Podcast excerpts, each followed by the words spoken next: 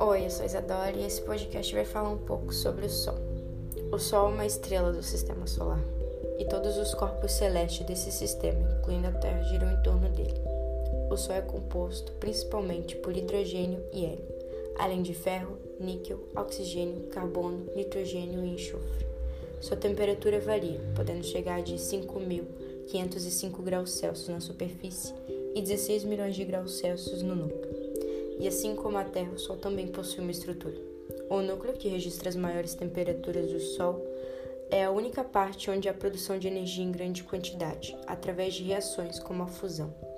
Temos também a fotosfera, a camada composta por estruturas bem pequenas chamadas de grânulos. Ela tem a aparência de um líquido em ebulição, a passagem do estado líquido para o estado gasoso. A cromosfera é a parte do, de gás composta principalmente por hidrogênio e hélio. Normalmente ela não é visível, pois a radiação emitida é mais fraca do que a fotosfera.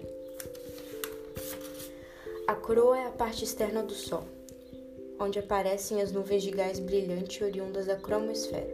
Essa é a camada mais rarefeita do Sol. Ele é de fundamental importância para a manutenção de vida terrestre, fornecendo luz, calor e energia, além de ser responsável pela evaporação e diversos processos biológicos em plantas e animais.